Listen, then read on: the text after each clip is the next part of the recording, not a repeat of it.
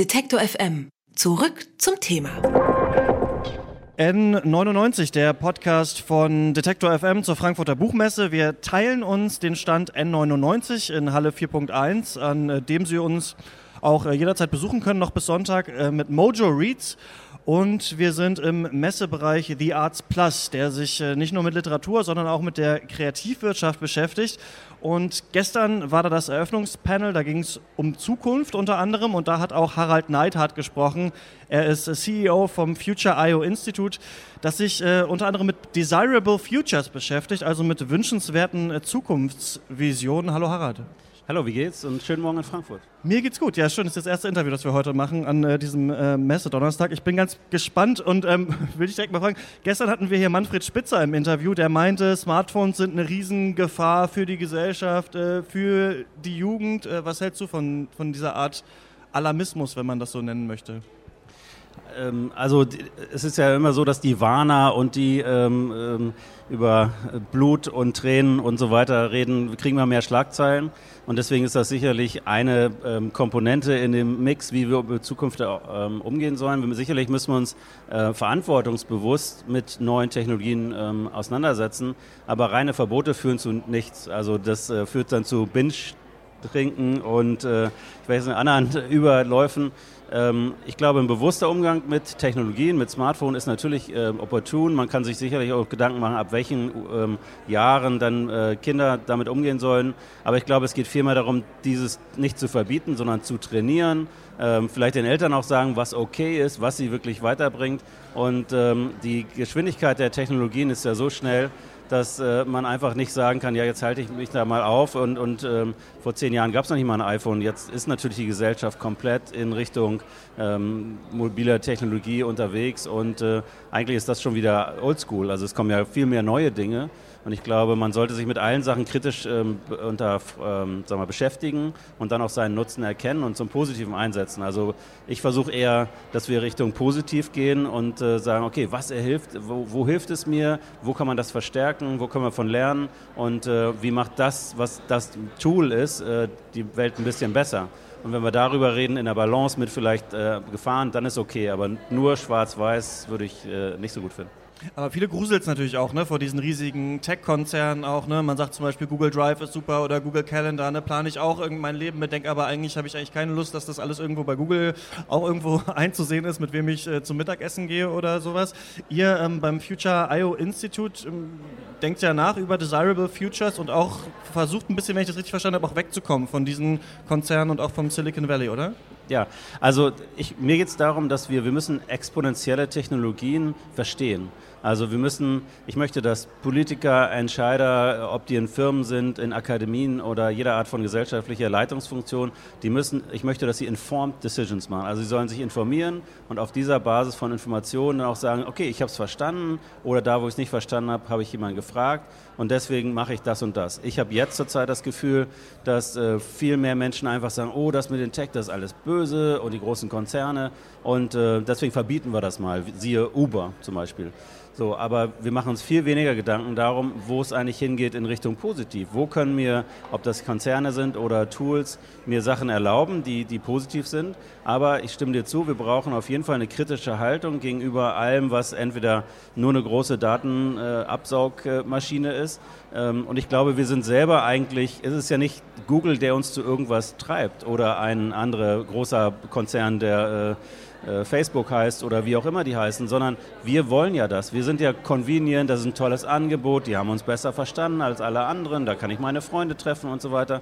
Und das hat Abfallprodukte wie, naja gut, dann gibt es Werbung, dann haben die meine Daten und ähm, das, äh, also ich glaube, wir sind in einer äh, Gesellschaft, äh, kommen wir eher in so eine Spaltung, dass die Leute, die sich jetzt reflektieren darüber, schon sagen, oh wow, da muss ich aufpassen. Und es gibt ganz viele, die sagen einfach, hey doch, funktioniert doch, super, ich muss nichts bezahlen. So, und ich glaube, da müssen wir ansetzen und eher versuchen, dass also wir die also eine Leitfunktion haben oder einfach auch Geschichten erzählen können, wie das besser sein kann damit umzugehen. Und äh, worauf wir appellieren, ist, dass wir viel mehr eine europäische Haltung zu dem Ganzen haben müssen und nicht nur sagen, oh, Silicon Valley, das sind ja die, die den Computer erfunden haben, deswegen bleibt das für immer so.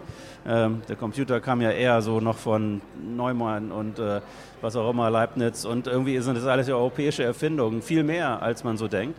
Und wir haben es nur nicht geschafft, ähm, in Europa, sagen wir mal, das, was äh, wir an Erfindungen haben, in den, ganz, in den größten Bereichen ähm, von CRISPR, DNA oder äh, Graphen, also neue Technologien, Materialien und so weiter, dass wir das auch in Produkte verpacken, die dem Konsumenten die Convenience versprechen oder das Marketing versprechen und so weiter. Und ich glaube, wir brauchen eine neue Narrative, also neue Erzählung oder neue Haltung, sagen wir mal, als Europäer, ähm, wie wir einfach damit umgehen wollen. Wie wollen wir mit Daten umgehen? Und da haben wir, glaube ich, mit der EU schon jemanden, der da auch aufpasst. Das ist ja eine gute Sache, äh, obwohl es tausende von E-Mails gab, äh, die man plötzlich nicht weiß, was soll das jetzt eigentlich.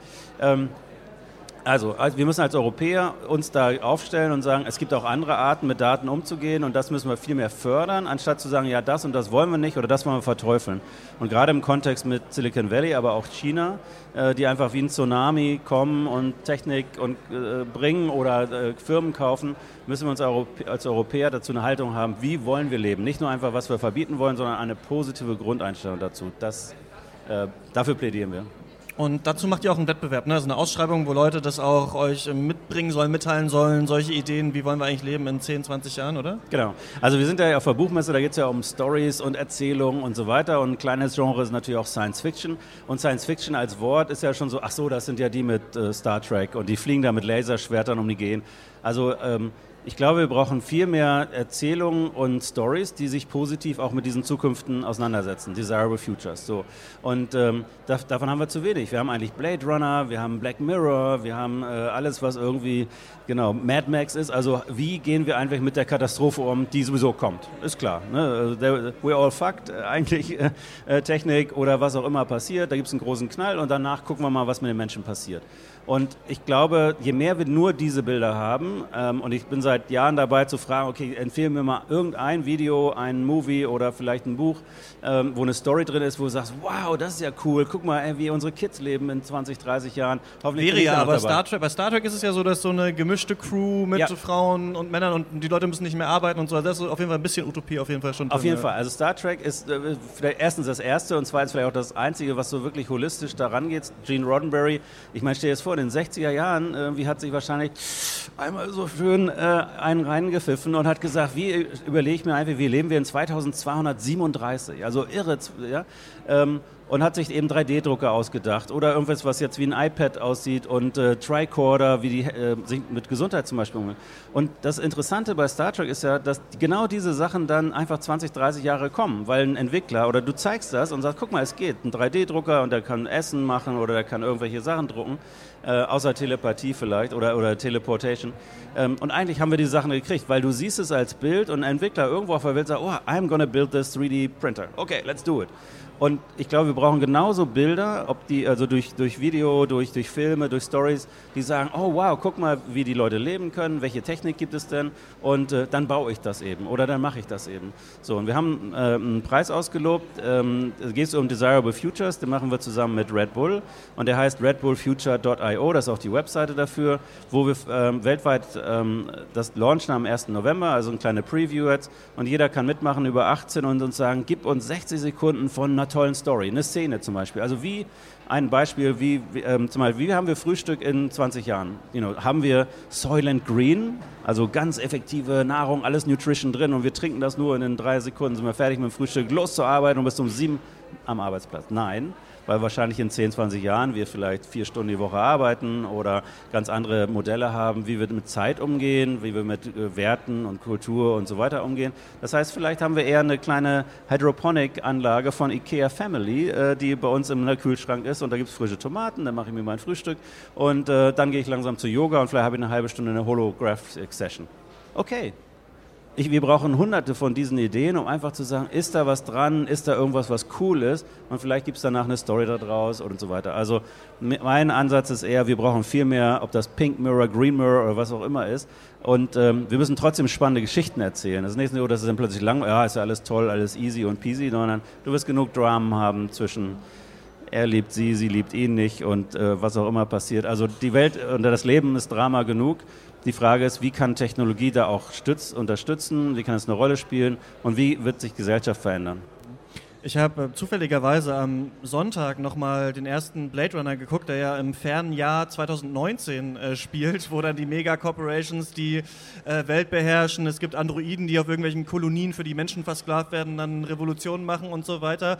Ähm, aber da gibt es ja auch diese Corporation, die diese Androiden hat und die dann wahrscheinlich sehr viel Geld damit verdient. Was mich jetzt interessieren würde, okay, ihr macht einen Wettbewerb, okay, Red Bull ist dabei, Leute sagen euch, ey, in der Zukunft ähm, frühstücken wir drei Stunden, gehen eine Stunde arbeiten oder sowas. Aber warum sollten die Firmen das umsetzen und nicht sagen, ey, wir machen das mit dem wir die. Also denkt, denkt ihr auch, dass die Firmen, dass sich diese Produkte auch irgendwann verkaufen werden, weil die Menschen auch ein ethisches Interesse daran haben, dass der Überfahrer nicht äh, 20 Stunden am Tag in dieser Karre sitzen muss, zum Beispiel?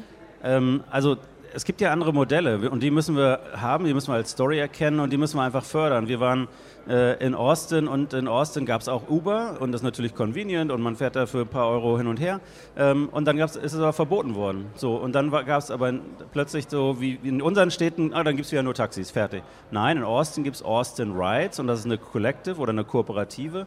Ähm, und da äh, haben die einfach die, die, gleiche Software, sieht wirklich aus wie ein Klon von Uber, ist genau die gleiche Convenient, kostet ein Dollar für die Software für den Fahrer. Das heißt, der, hat viel mehr, der verdient viel mehr. Bei Uber muss er 40 Prozent abgeben ungefähr.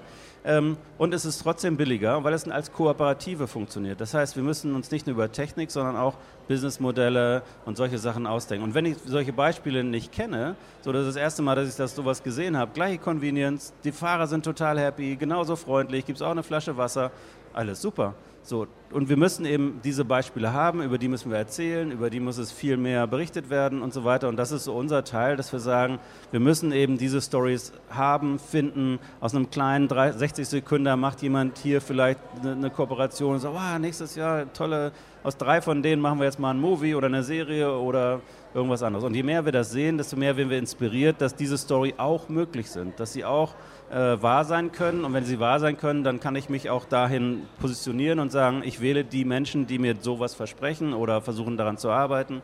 Oder ich gehe zu einer Schule, die meine Kinder fördert, die in diese Richtung gehen und ein bisschen mündiger damit umgehen. Oder ich, ähm, keine Ahnung, ziehe in eine Stadt, die vielleicht sich so aufstellt, dass sie so. Oder im besten, ich bleibe vielleicht auf dem Dorf oder ich ziehe aufs Dorf, weil haben die uns nicht eigentlich alle Telecommuting versprochen und dicke Leitungen und so weiter. Und da müssen wir, glaube ich, viel mehr uns überlegen, was noch möglich ist. Und deswegen reden wir auch von Desirable Futures.